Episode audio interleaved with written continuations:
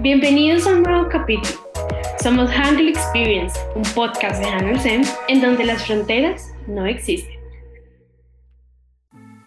La verdadera historia del cine es invisible, la historia de amigos que se encuentran, que hacen lo que aman. Para nosotros el cine comienza con cada nuevo susurro del proyector, con cada nuevo susurro de nuestras cámaras, nuestros corazones se abrazan, mis amigos. Jonas Becas en el Manifiesto contra el Centenario del Cine.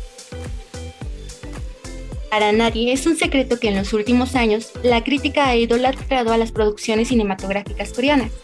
Si tienes curiosidad sobre cómo surge el cine coreano y de qué manera sus características le están creando un lugar ante el mundo, te invitamos a mantenerte escuchando.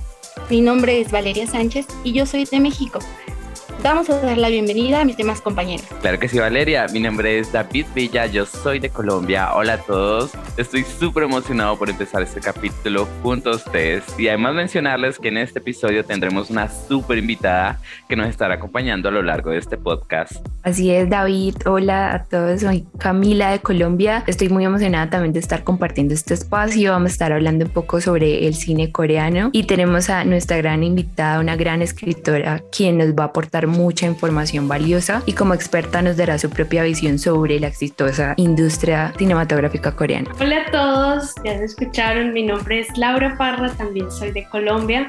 Espero que se encuentren muy bien, estoy muy feliz de encontrarme aquí con ustedes y sin más preámbulos, demos la bienvenida a Laura Palacín Castro. Hola, ¿qué tal? Yo soy Laura, soy de Barcelona y tengo 27 años.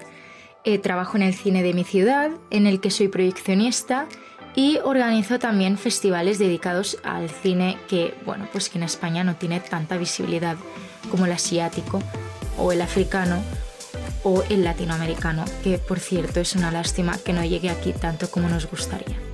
Y bueno, soy guionista también, ahora mismo estoy terminando de escribir una peli que por supuestísimo bebe mucho del cine coreano.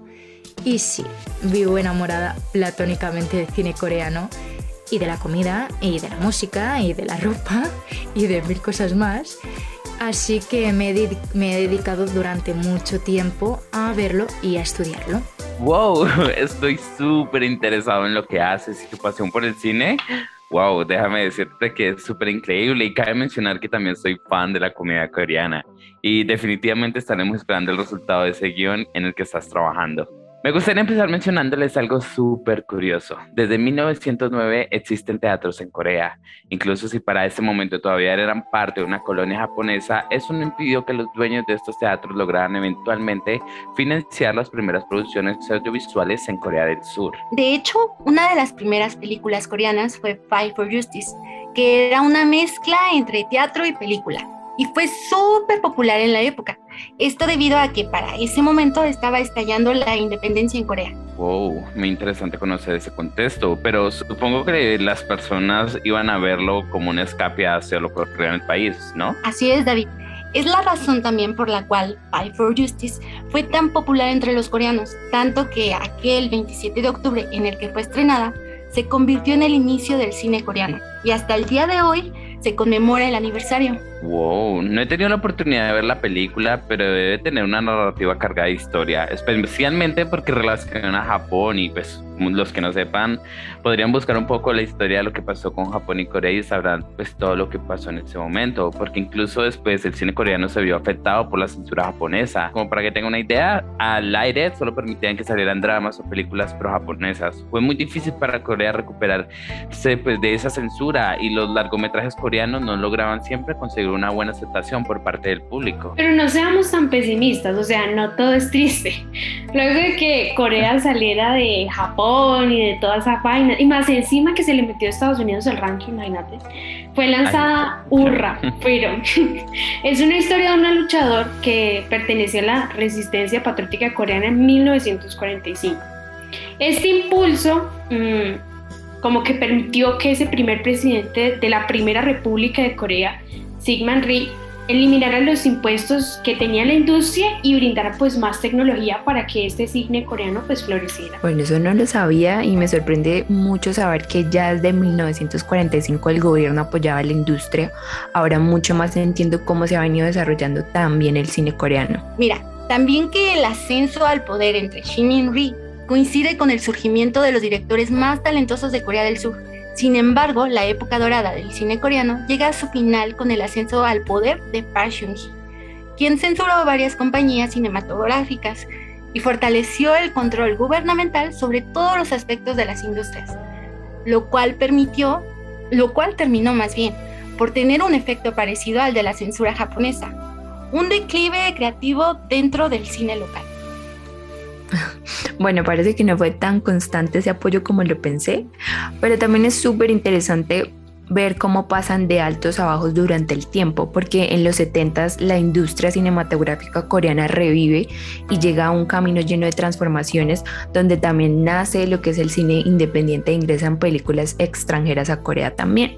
Y finalmente en los 90 por fin el cine coreano se logra desarrollar y estabilizar con políticas cinematográficas sensatas. Así como lo vimos en la historia del cine coreano, las políticas han jugado un papel importantísimo en su desarrollo. Por eso actualmente existen políticas culturales que se han establecido algo como una diplomacia cultural, ya que con ellas ha logrado transmitir su cultura al mundo, creando políticas con respecto a este aspecto. Eso que dijiste, Vale, me trae una pregunta a mi mente, que me encantaría hacerle a nuestra invitada. Laura, ¿realmente existe una libertad de los productores coreanos al momento de contar historias? Uf, libertad. A ver, inevitablemente comparo lo que veo en España o en Cataluña con Corea del Sur. Estoy acostumbrada a unos directores y directoras con una personalidad muy marcada en su cine y que abanderan la idea de libertad creativa. Por ejemplo, Alex de la Iglesia nos trae películas de terror, fantasía, comedia negra, gore Almodóvar trae consigo la gran visibilización del colectivo LGTBQ. Clara Simón trae el retrato social más costumbrista e intimista. Es que, claro, aquí veo riqueza creativa y sobre todo libertad, aunque tengo que decir que aquí hay muchas modas y las tendencias acaban marcando lo que más se produce, evidentemente. Pero bueno, creo que la libertad de contar historias va muy ligada a la libertad social, por decirlo de alguna manera. Bueno, escuchando tu opinión, Laura, estoy totalmente de acuerdo. La libertad de contar historias va ligada a la libertad social, incluso si lo vemos históricamente.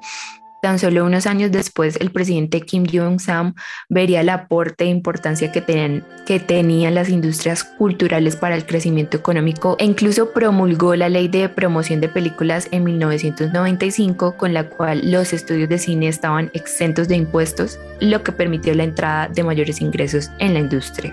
Definitivamente en Corea del Sur la tenían súper, súper clara desde el inicio. O sea, tanto así que Kim Jong-un se posiciona como ese jefe globalizador de la cultura en Corea del Sur. Y esa globalización que experimentó la cultura coreana en ese momento ayudó justamente a la crisis de 1997, ya que con la exportación de la promoción cultural fue que se reactivó o reconstruyó, mejor dicho, eh, económicamente el país. De hecho, sí, y es interesante, Lau, porque muchos, muchos países no ven la importancia de la cultura y el arte por ahí.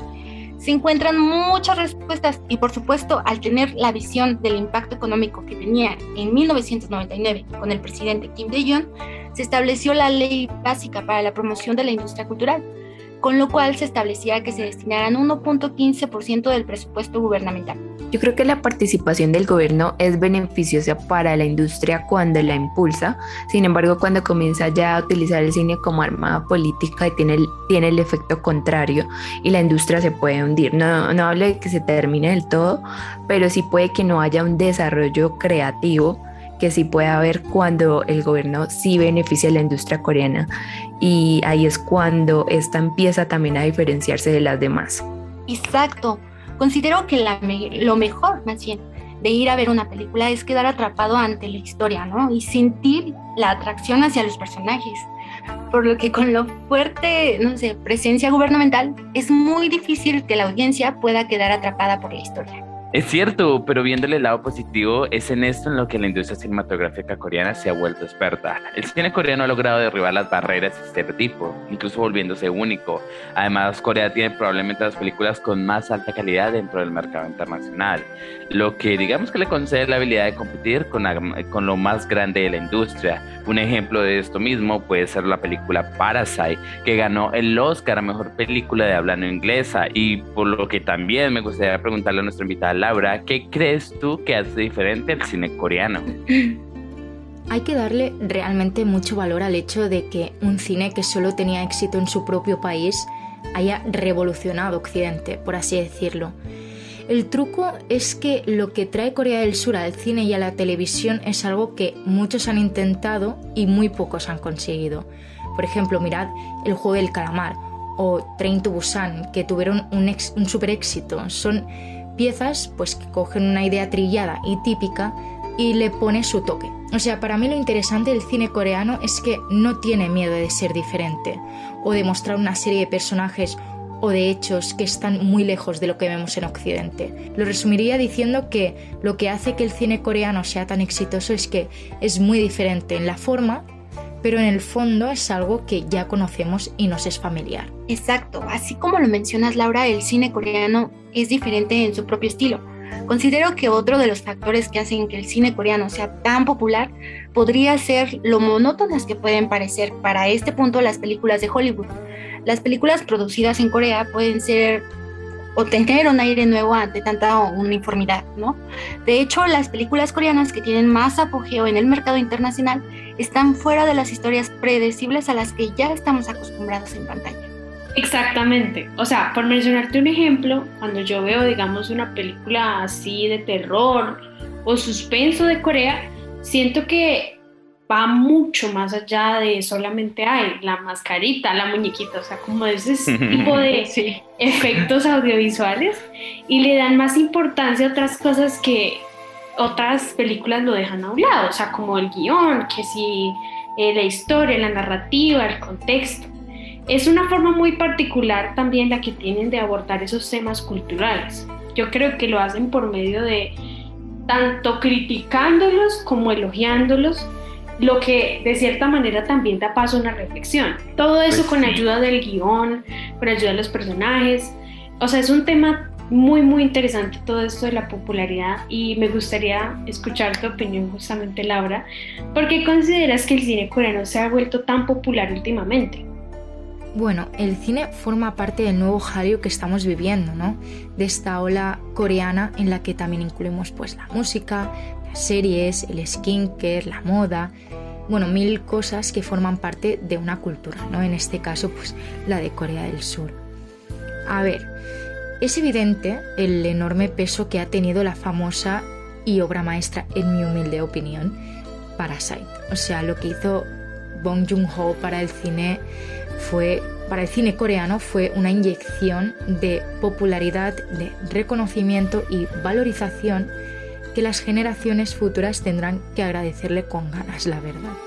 O sea, que una película de una cinematografía que llega tan poco a las salas mundiales le ganara el Oscar a mejor película al irlandés de Scorsese o al Eras una vez en Hollywood de Tarantino es muy fuerte, es muy fuerte. Pero bueno, igualmente a mi parecer que Parasite estuviera esa noche en los Oscars forma parte de esta ola coreana de la que hablábamos al principio. Corea del Sur tiene un superpoder a la hora de crear marcas. Y con ello también me refiero a ídolos, tanto actores y actrices como cantantes. Y con la popularidad que han ido ganando estos ídolos, como que la cultura coreana se ha ido introduciendo en nuestro día a día hasta que una película como Parasite pues ha ido a verla todo Dios. Bueno, podría seguir, pero creo que nos estamos haciendo una idea del éxito del cine coreano, ¿no? Tienes razón, Laura. Creo que Parasite definitivamente ha hecho que la industria haya podido crecer tanto. Lo más importante de todo esto es que creo que es aún, aún existen grandes barreras entre los idiomas.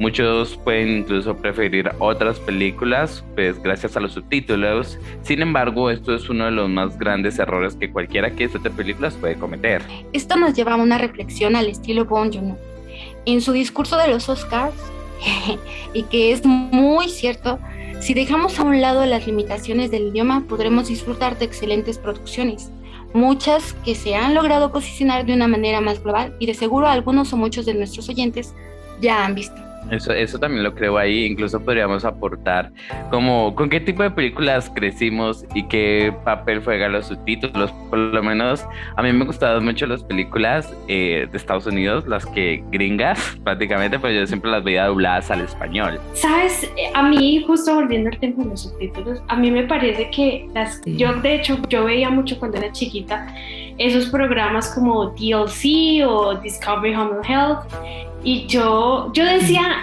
me, me, harta la voz de la señora que está hablando. O sea, yo sé que no, esta señora no fue allá a la casa de, de, la, de la otra y la arregló. Yo creo que es otra señora que está hablando ahí por encima. Entonces a mí eso me molestaba demasiado. Era como, yo sentía que era fingido. Es un doblaje mal hecho. Demasiado. Yo, yo me daba cuenta era porque la, la boca se movía diferente a la voz. Ajá. no, hay algo extraño ahí. Pero en esta oportunidad también vamos a hablar de cuatro producciones que se destacaron por ser las primeras en obtener logros mundiales. Yo quiero comenzar, o sea, la primera, primera que encabezar esta lista, yo creo que es Oasis. Es una película de drama y como romance, más o menos. eh, fue lanzada en el año 2002. O sea, se trata de un hombre que tiene un ligero trastorno de desarrollo intelectual que justamente recién sale de la cárcel por haber cometido un homicidio involuntario. Este hombre se enamoró de una mujer que, mm, digamos, sufre una severa parálisis cerebral. Esta película, imagínate que fue tan bien recibida, tan popular internacionalmente, que ese mismo año, ese mismo 2002 en que fue lanzada, se ganó un León de Plata a Mejor Dirección entregado por el Festival de Cine de Venecia, posicionándola como pues una de las primeras películas coreanas en recibir este premio. Wow, Laura, pero a mi criterio esta película representa todo lo que es el buen romance. Ver posible el amor entre dos personas que literalmente una está al borde de la muerte y la otra le falta cordura, para serlo sincero me hace creer en el amor, que todo es posible. por dos. por dos. La verdad está bien interesante esa peli, pero también les voy a mencionar otra que también es una, una increíble película.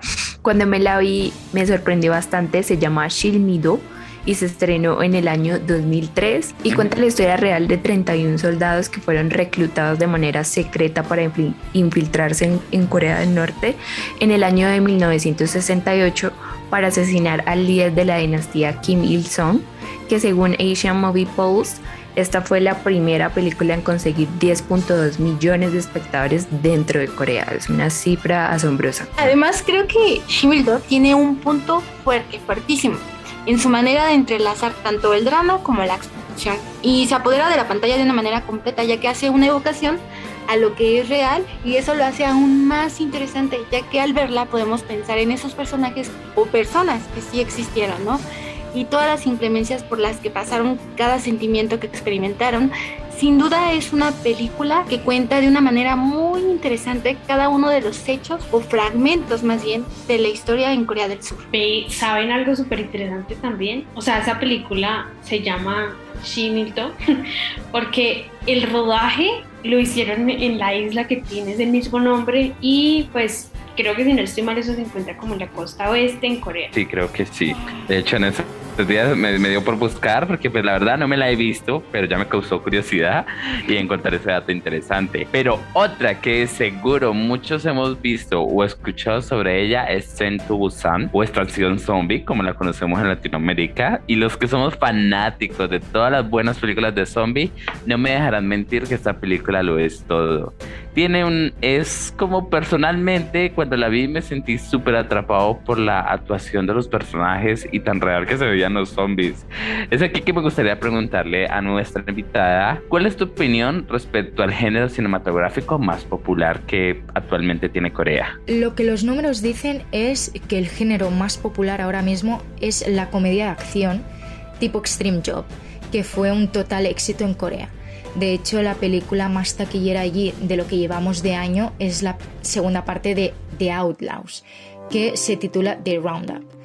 Aunque bueno, esta peli es, más una, es una película de acción, es un thriller y lleva 11 millones de espectadores en Corea.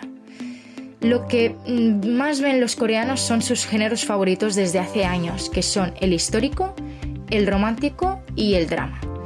Y no se puede no hablar del thriller. O sea, Corea del Sur es uno de los mayores productores de thriller de calidad de la historia. De hecho, es el género que ha consagrado al país en el, en el panorama cinematográfico mundial. Creo que eso es lo interesante del cine coreano, que va más allá y eso ha dado sus frutos. Los cineastas se han propuesto crear historias diferentes que unifican todo tipo de públicos y su éxito se ha visto reflejado tanto en festivales de cines como en taquillas comerciales. Pero sabes, Vale, que me parece curioso. ¿Qué? Que, que, a veces no nos ponemos a, a pensar en la gran cantidad de personas que trabajan detrás de cámara pues por lo general los más destacados son los directores, actores o productores y los demás. No, eso es verdad. O sea, si tú te quedas al final de una película, pues a ver los créditos, es súper increíble, alucinante, sorprendente. O sea, la cantidad de gente que aparece. O sea, eso es el tío, el perro, el amigo, no sé qué, bla, bla, bla. Y uno dice, ¿qué tanta gente sí participó en esto? O sea, la gente realmente... Exacto. O sea, realmente nadie se queda a ver eso pues a menos de que sea una película de Marvel. Sí. Normalmente tú no te quedas a ver eso. La escena extra. Exacto, el postcrédito. Pero tienen razón, tienen razón, aunque creo que también el reconocimiento va pues a un nivel de responsabilidad que tiene cada rol. Es decir, un asistente probablemente no tenga el tipo de tareas que tiene pues un cabeza de equipo. Total, total. La verdad es que sí.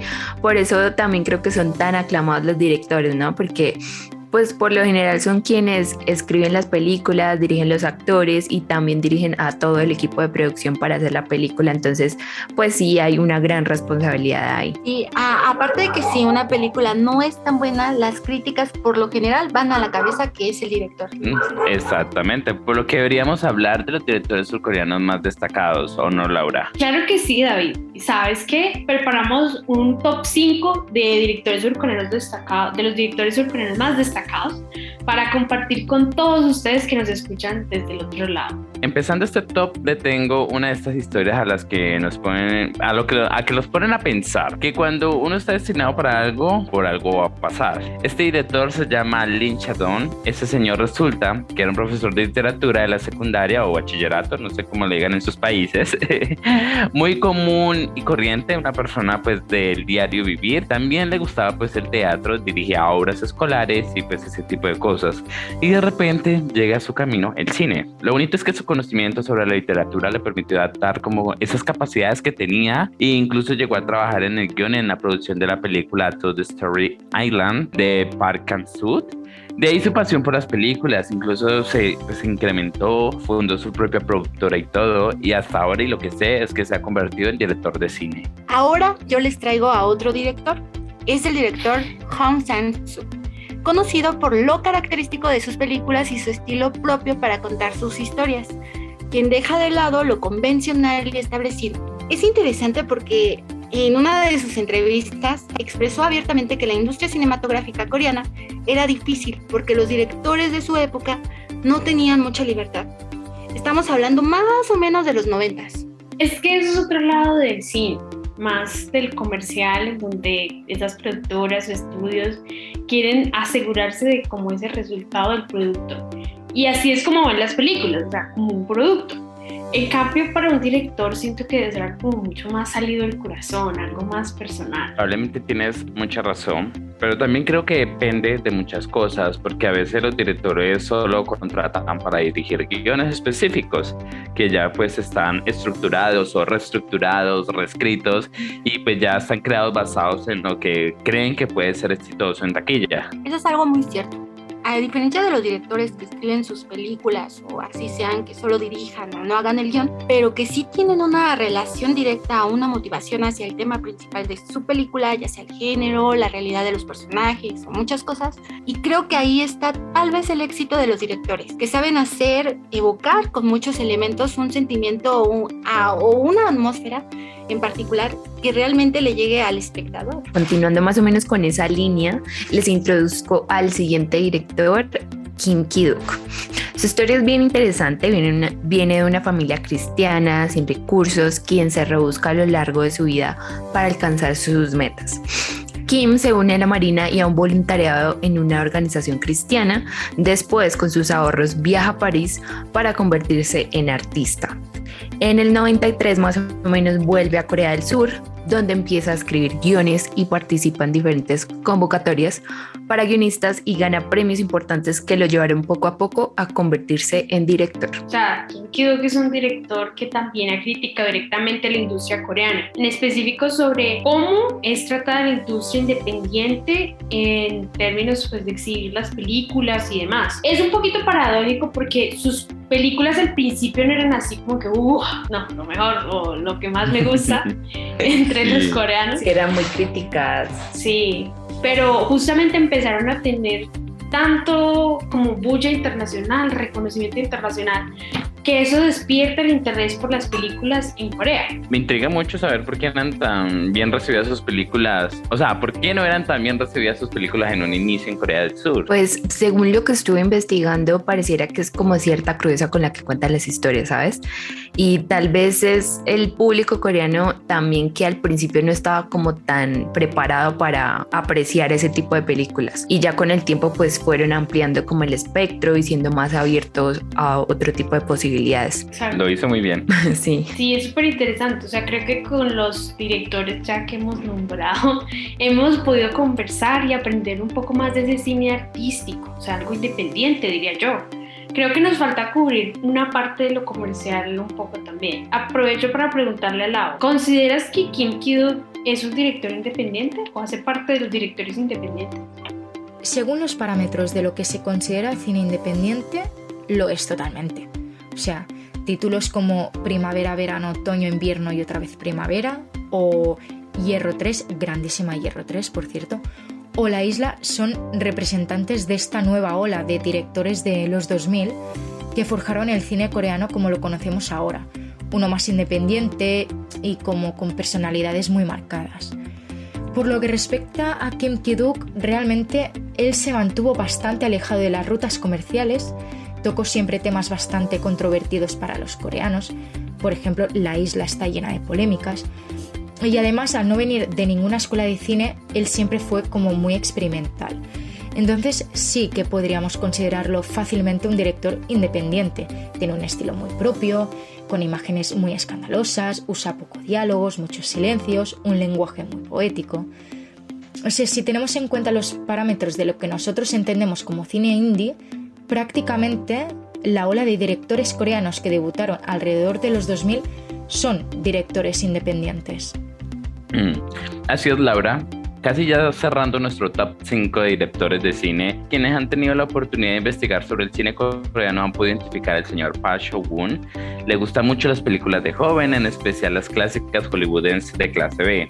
Su motivación por el cine lo lleva a conseguir incluso un trabajo como en una productora de cine y al estar rodeada de la vida del set, las dinámicas de la producción, pues digamos que él se atreve a lanzar su primera película llamada The Moon is the One Son of the Dream del año 1900 1992.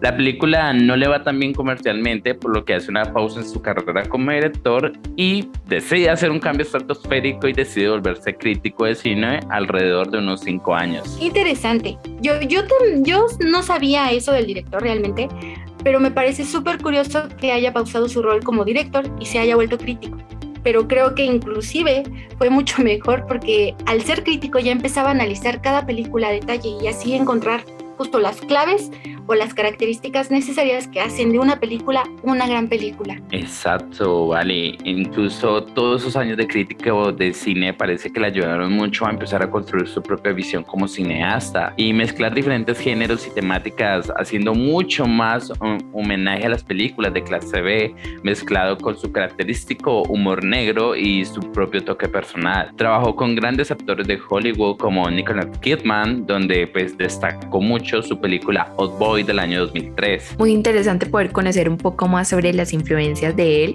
em, y el contexto también del director, porque siento que eso inspira mucho la forma en que se construyen las películas en general.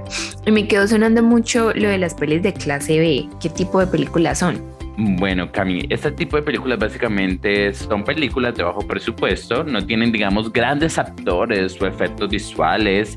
Y esta, ¿qué es lo bueno de esto de las películas clase B? Es que son pruebas vivientes de que si eres creativo, puedes hacer cine así no tengas el presupuesto soñado o el equipo técnico adecuado. Es muy interesante conocer el cine de clase B que inspiró a Park Chan-wook para sus películas. Siguiendo la línea de directores de cine surcoreanos destacados, me pregunto quién es el director que cerrará nuestro top 5. Bueno, dejamos para el final probablemente el director de cine, ya que hemos hablado y que ustedes digan, este man está, en la sopa en este podcast, pero es Definitivamente. Parece que nos estuviera pagando. Pero no, pero no, es así, no es así, ¿ok?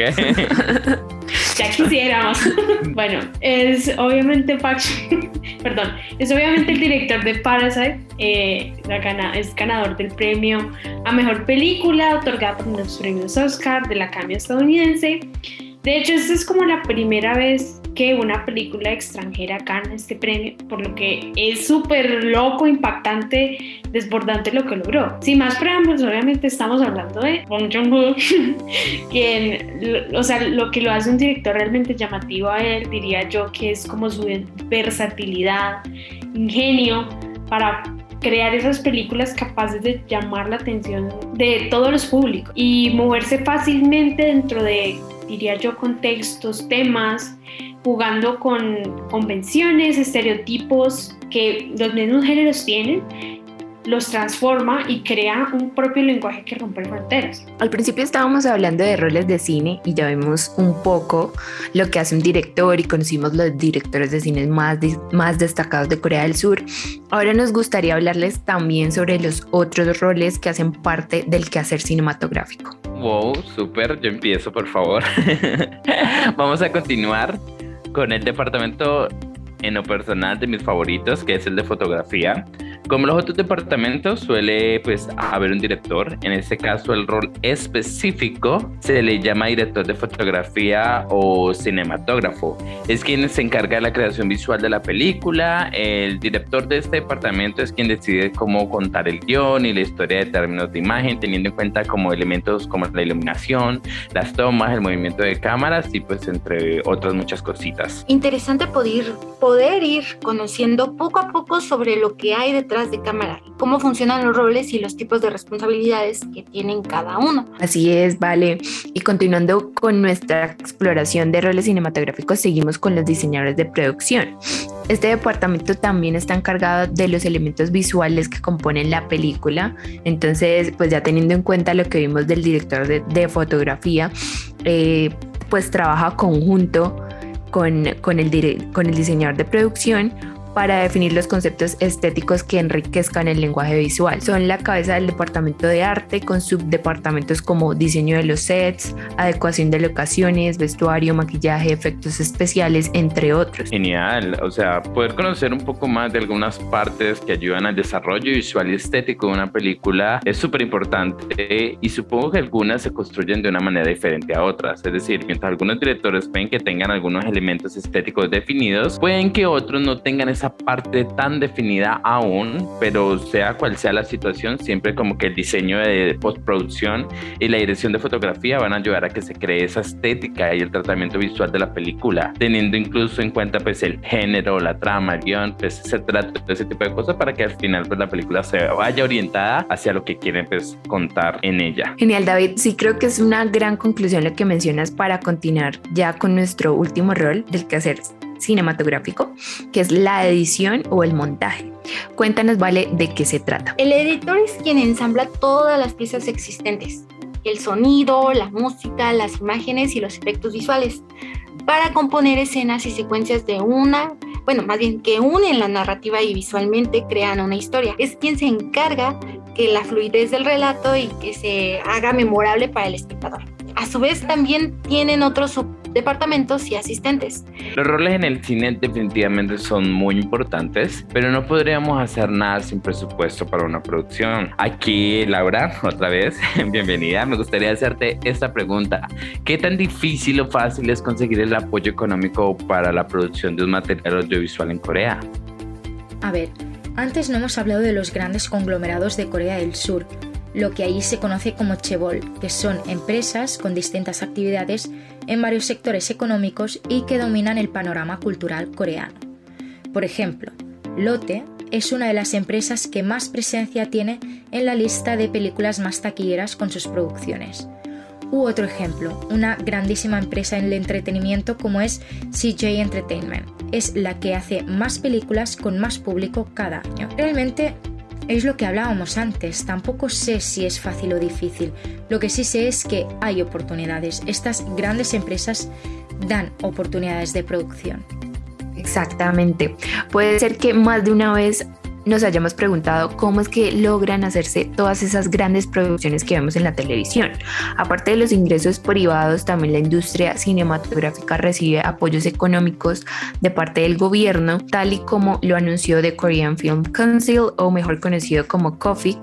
En 2021 tuvo un estímulo de 17.1 8 millones para apoyar a la industria cinematográfica después de la pandemia. Fue una época muy difícil en muchísimos sectores y, obviamente eso incluye a la industria cinematográfica porque se tuvo que paralizar durante ese montón de tiempo. Eh, quisiera preguntarle pues a Laura también cómo crees que se ve la apertura a nuevos proyectos en cuanto a apoyos del gobierno o casas productoras para las oportunidades de producción de nuevo material? Vuelvo a lo mismo, pero es que creo que es el arma infalible de Corea del Sur. El gobierno sabe que la cultura es la ventana al mundo y quema sus cartuchos a muerte, por decirlo claro. El cine coreano es el más visto en las salas coreanas, en parte gracias al apoyo del gobierno. Esto es muy fuerte, ¿eh?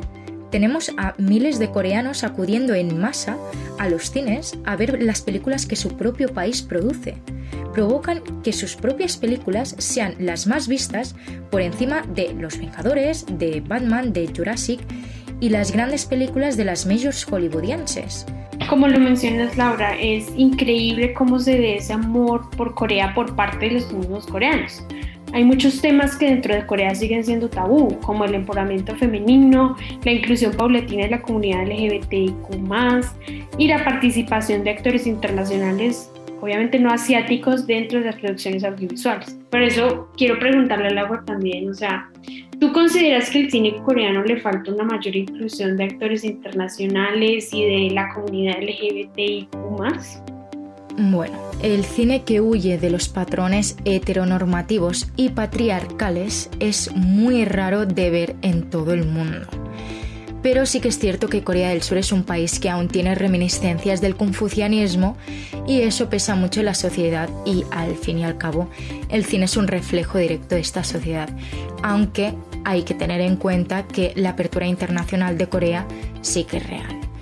Em, por lo que respecta a la comunidad LGTBIQ, pues me gustaría hablar de dos aspectos. Uno de los personajes que lo representan y dos de actores y actrices que pertenecen a este colectivo. Lo primero, hay que dejar claro que hay películas de temática o con presencia LGTBIQ a lo largo de toda la historia del cine coreano, porque la riqueza de identidades y orientaciones sexuales es una realidad. Aún así sí que ha estado bastante invisibilizado siempre y ha estado presente básicamente en algunas pocas películas más independientes. Ahora las que se me ocurren son The Handmaiden y Man on High Heels, que son éxitos de renombre que tienen como protagonistas a personajes de este colectivo. Por supuestísimo, por supuestísimo, queda un larguísimo camino que recorrer para que estos personajes estén totalmente normalizados tanto en el cine como en la televisión coreanos. Eh, la realidad es que sí, tal cual, falta inclusión de actores y actrices y por supuesto de temas de este colectivo. Y no he hablado de actores y actrices internacionales en el cine coreano, pero porque ni siquiera se me ocurre ninguno. A ver, realmente es una cinematografía con un Star System enorme y muy exitoso en el país, lo que puede llevar a pensar que no quieren o no necesitan más estrellas en sus películas. Pero no sé, es, fuerte, ¿eh? pero es que no se me ocurre ninguna película con alguna estrella internacional. Eh, bueno, ya seguiré pensando. Interesante conocer la perspectiva de nuestra invitada Laura. Así vamos enriqueciendo nuestro podcast de opinión y, que, y saberes cinematográficos. Lo que no me gustaría es terminar el podcast sin hablar de apoyo, sea económico, social, político o lo que sea, para la producción de cine hecho por mujeres. Park Namok, Che Young-hee, Hanok-hee no nos suenan, ¿no?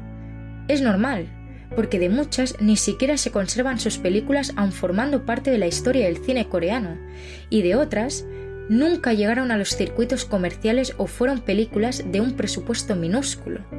Las mujeres en la industria cinematográfica coreana han tenido que luchar para poder tener presencia tras las cámaras, y no solo hablo como directoras, sino en los aspectos más técnicos, a día de hoy sí que nos llegan más títulos, tienen presencia en sus propios festivales, algunas tienen éxito en taquilla, pero aún queda un larguísimo camino que recorrer en este aspecto.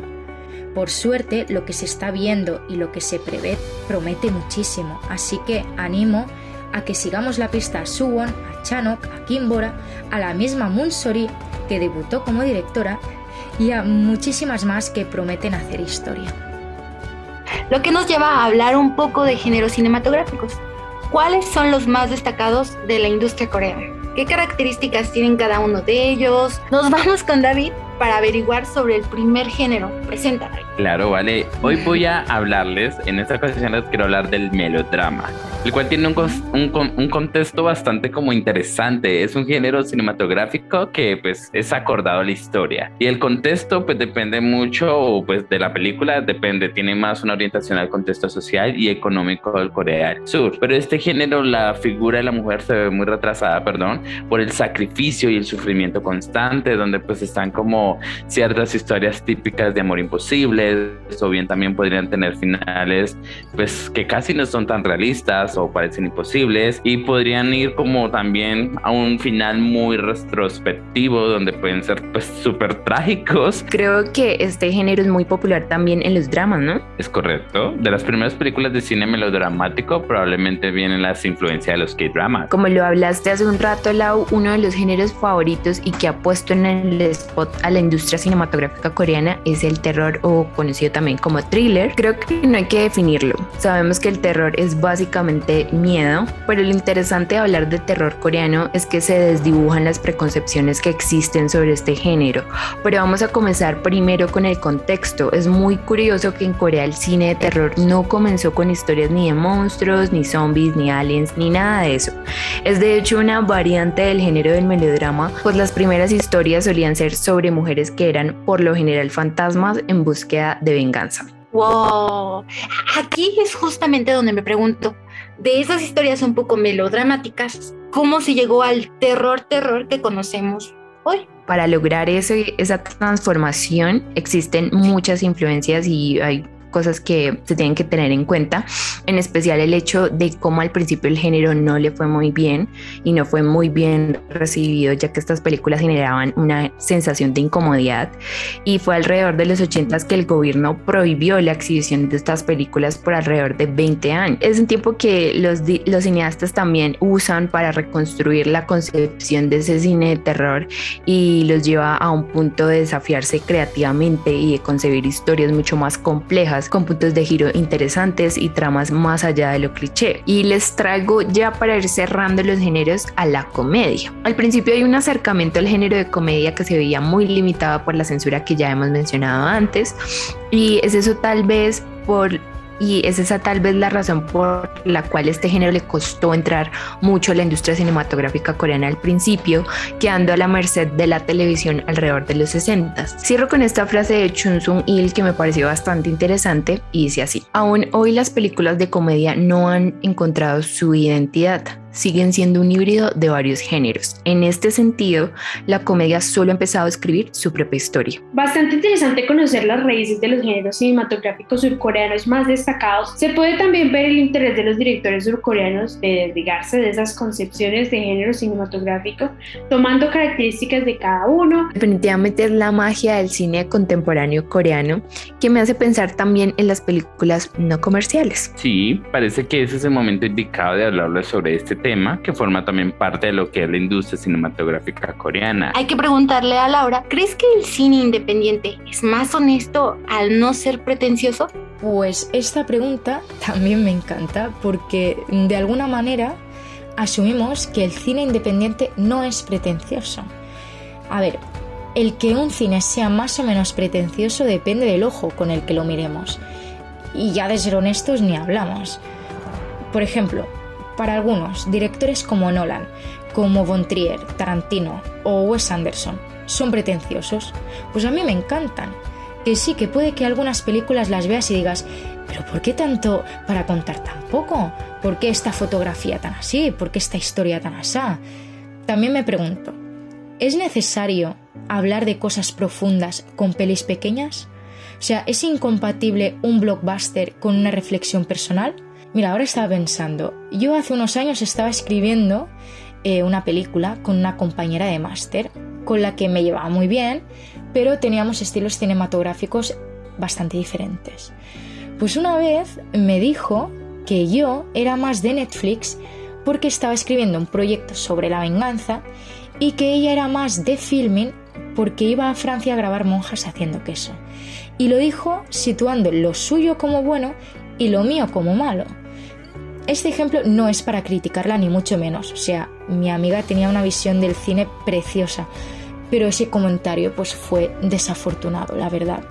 Lo cuento porque asumir que el cine independiente es honesto y el cine comercial es pretencioso, o que uno es bueno y el otro es malo, o que uno es de calidad y el otro no, es clasificar las cosas. Creo que es no ver los matices que hay en el cine. Y en la vida las cosas no son ni blancas ni negras, y el cine es algo subjetivo, es decir, cada uno lo valora y lo analiza de una manera distinta y también acaba creándolo de manera diferente. Justamente lo que dices, Laura, me pone a pensar si para crear historias auténticas se necesita un gran presupuesto o cómo realmente eso se puede lograr. Creo que eso es lo bonito del cine independiente, que la creatividad está a full y haces una peli con lo que tienes y con lo que quieres contar y es tan real que quien la ve, así no tenga los más efectos o los más grandes actores, pueda sentirse muy conectado o conectada con la historia. Son pelis hechas con esfuerzo para sustentar cada una de las etapas de producción de una película. Wow, me parece súper interesante todo este tema del cine independiente, pero pues yo, la verdad, nunca he visto cine independiente coreano en alguna plataforma como Netflix. Me gustaría saber si existen plataformas especializadas para este tipo de películas. Claro que sí, David. Una de las más populares se llama Move. Es una plataforma de streaming con alta selección de películas de todo tipo que incluye una variedad de filmografía e información muy completa, tanto de directores, actores y staff de las producciones, al mismo tiempo que distribuye y coproduce películas. De igual manera como Netflix. Toda la apertura que ha tenido el cine coreano en estas plataformas ha permitido que se generen nuevas narrativas experimentando con diversos géneros, como el terror, fantasía, comedia y desde luego romance. Aprovecho esta ocasión para preguntarles a ustedes, ¿cuál es su género favorito? Pues yo ya sé que a David y a mí nos encanta el BL y el chill. Definitivamente. Pues a mí me gustan yo creo que todos los géneros excepto el terror. A mí el terror no me gusta, pero creo que algo del terror coreano que sí me parece muy interesante. Entonces sí es como mi excepción, la verdad. Como el terror coreano es mi excepción y me parece muy chévere.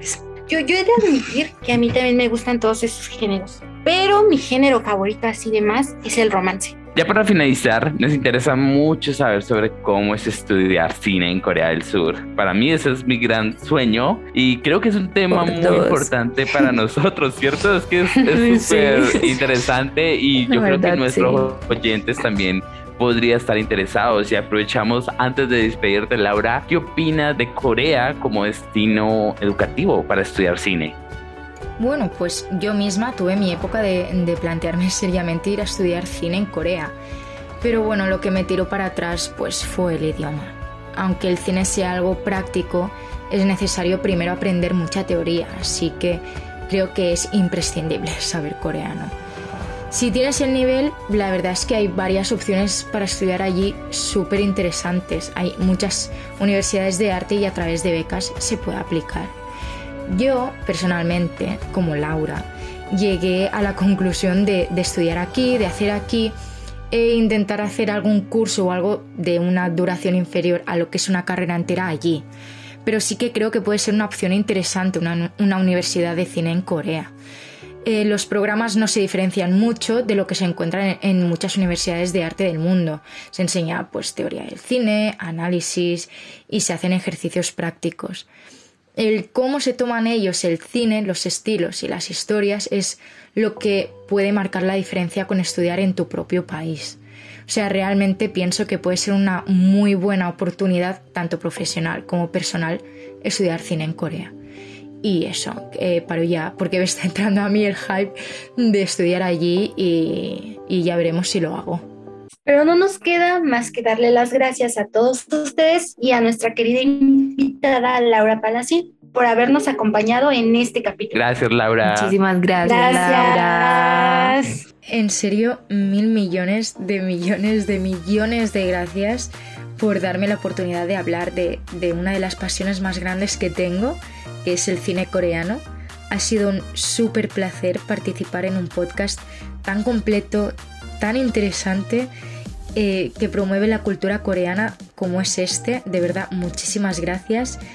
Y de verdad lo digo, desde Barcelona, con mucho amor, estoy aquí siempre para todo lo que necesitéis. Un besito enorme. De igual forma, muchísimas gracias a ustedes, a David, a Vale y a Cami por su increíble trabajo. Estoy muy feliz. Eh, también les invitamos a ustedes que nos escuchan eh, a escuchar nuestros anteriores podcasts, ya sea en Spotify, iTunes u otras plataformas. Nos encuentren como Hangul Experience by Hanuse. También seguirnos en todas nuestras redes sociales, Instagram, Facebook, YouTube y TikTok como arroba para que sigan aprendiendo sobre la cultura coreana. Eso es todo por ese capítulo. Nos vemos en el próximo episodio. Adiós. Ay, adiós. Adiós. Bye. Adiós.